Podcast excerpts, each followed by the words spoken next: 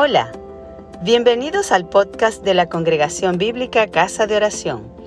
Esperamos que disfrutes este mensaje y que sea de bendición. Vamos a eh, compartir la palabra del Señor en Primera Corintios, capítulo 14, versos 20 al 29. Leemos la palabra del Señor. Leemos en el nombre del Padre, del Hijo y del Espíritu Santo. Amén. Hermanos, no seáis niños en el modo de pensar, sino sed niños en la malicia, pero maduros en el modo de pensar.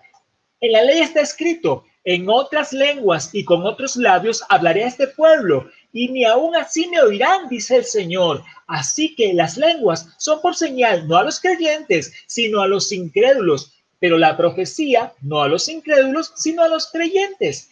Si pues toda la iglesia se reúne en un solo lugar y todos hablan en lenguas y entran indoctos o incrédulos, ¿no dirán que estáis locos? Pero si todos profetizan y entra algún incrédulo o indocto, por todos es convencido y por todos es juzgado. Lo oculto de su corazón se hace manifiesto y así, postrándose sobre el rostro, adorará a Dios, declarando que verdaderamente Dios está entre nosotros. ¿Qué hay pues, hermanos, cuando os reunís? Cada uno de vosotros tiene salmo, tiene doctrina, tiene lengua, tiene revelación, tiene interpretación. Hágase todo para la edificación. Si habla alguno en lengua extraña, sea esto por dos o a lo más tres y por turno y uno interprete. Y si no hay intérprete, calle en la iglesia y hable para sí mismo y para Dios. Asimismo, los profetas hablen dos o tres y los demás juzguen. Amén. Amén. Amén.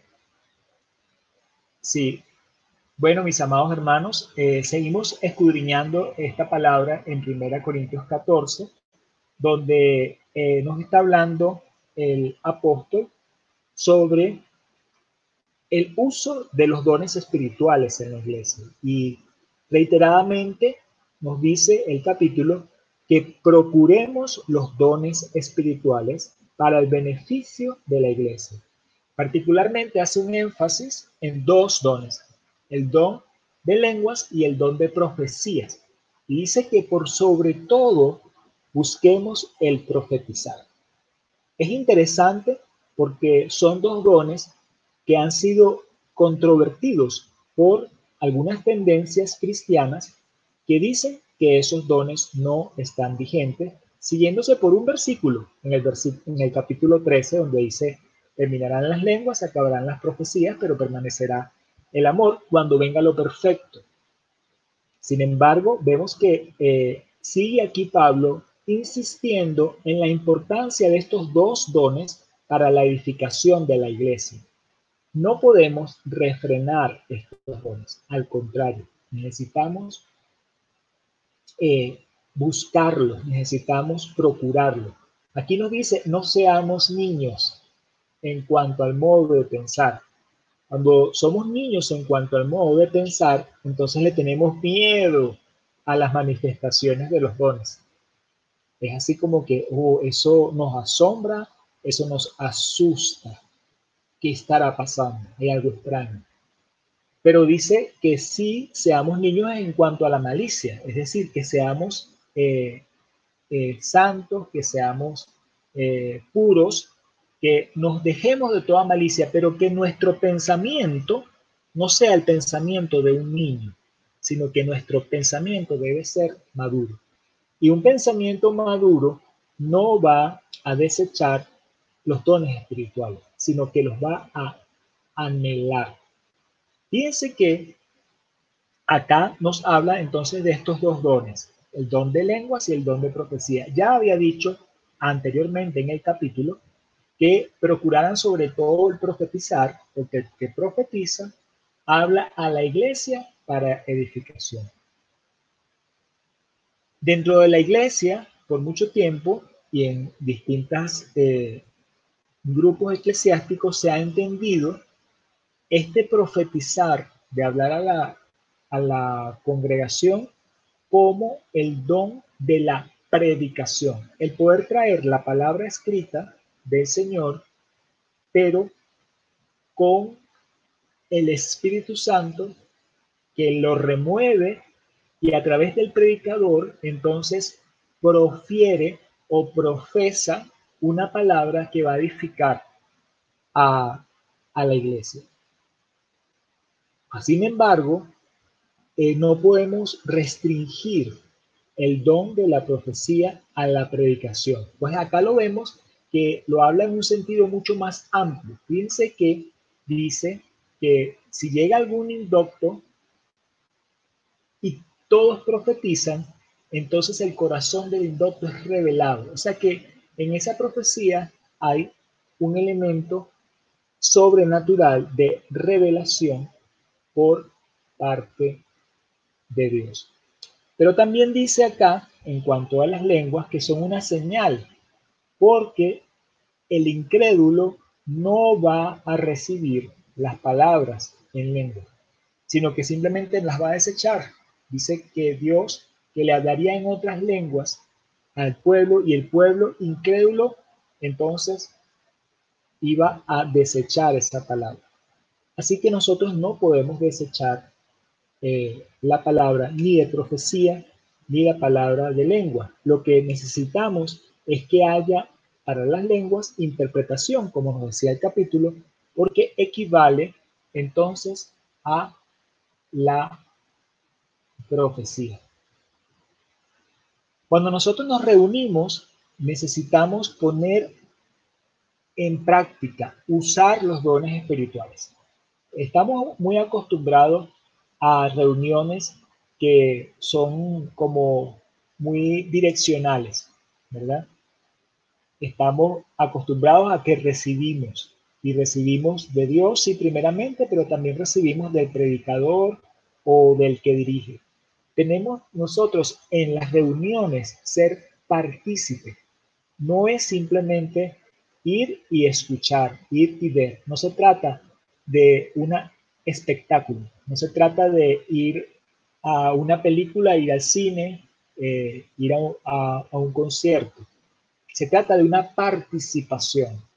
Si bien hay una persona al frente que está dirigiendo porque es el que está trayendo la enseñanza, yo tengo que meterme en esa enseñanza con el Espíritu y buscar del Espíritu esa palabra removida en mí. Si bien hay alguien que está allá eh, como salmista, como director de alabanza, alabando, yo no estoy solo para escucharlo, sino estoy también para meterme en esa alabanza, en esa adoración y eventualmente haya un cántico nuevo con el entendimiento e incluso un cántico nuevo en lenguas, como lo dice un poco antes en este mismo capítulo 14 de Primera Corintios. Es decir, cuando nos reunimos como iglesia, ejerzamos o es para ejercer los dones espirituales. Qué hermoso cuando tenemos esa libertad de podernos reunir y que se hacen esas manifestaciones. Algunos eh, intervienen de forma espontánea. Ahora eh, se nos dificultan las formas que haya esta espontaneidad, pero allí donde tú estás con el Señor, aunque estés en un culto que está siendo dirigido, siente esa libertad e incluso puede ser que el Señor te quiera usar para traer palabras. Bueno, siéntete en libertad de eh, poder también compartir esa palabra. Ahora todo tiene que ser, dice acá, enorme. Hágase todo para la edificación, pero dice también que si alguno habla en lengua, por ejemplo, hágase por turno. Y se hace por turnos, sea uno, a lo más dos, y otro interprete. Y dice que asimismo también con la profecía, hablen dos o tres y los demás juzguen. Tiene que haber un orden. No puede ser que la iglesia del Señor sea eh, un alboroto, sino que sea un orden. Entonces, bueno, ese orden a veces entonces nos lleva a estar demasiado rígido. Acá nos da una libertad y es la libertad a la que nos llama el Espíritu. Ojalá pudiéramos tener incluso por estos medios eh, a distancia, virtuales, reuniones más participativas, que tengamos los recursos para hacerlo. Ahorita estamos un poco limitados de recursos porque no todos tienen un buen acceso a Internet, no todos tienen eh, un buen equipo para conectarse, pero ojalá pudiéramos tenerlo también así, ese tipo de experiencias, aunque estemos distribuidos en el mundo. Y cuando nos reunimos, cuando tenemos esa oportunidad de estar presentes físicamente, bueno, aprovechemos también esa oportunidad para ejercer los dones espirituales. Aquí, esta porción que escogimos para hoy termina con el versículo 29 que nos dice los que los profetas hablen dos o tres y los demás juzguen. Este versículo es un versículo bien importante porque se conoce como la regla de Pablo en la interpretación de la palabra de Dios.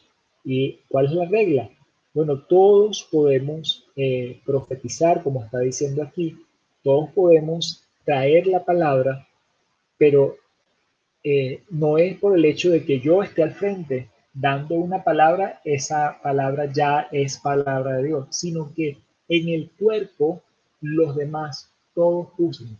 Entonces todos como cuerpo somos los que podemos recibir esa interpretación que el Señor nos está dando o que un hermano nos está dando, o pudiéramos a lo mejor rechazarla y decir, esto realmente no es del Señor. No tenemos mucho esa costumbre en este tiempo, pero en otro tiempo en la iglesia sí era así. Y sería bueno que retomáramos eso y poder decir, eh, esto lo estoy recibiendo si es del Señor, o poder juzgar y decir, hermanos, aquí esto no es. Nos evitaríamos muchas herejías, falsas doctrinas, si aplicáramos esta regla tan sencilla, que es la regla de Pablo. El Espíritu de Dios está en todos nosotros. Jesús dijo que estaría en medio nuestro cuando estamos reunidos. Entonces tengamos nosotros también esa autoridad como cuerpo de Cristo. Hemos estado escudriñando entonces este capítulo en varias porciones porque es un capítulo muy interesante y seguiremos en nuestras reuniones eh, las próximas dos reuniones, miércoles, viernes, continuando con esto. Gracias por escucharnos. Si te gustó, compártelo con tus amigos.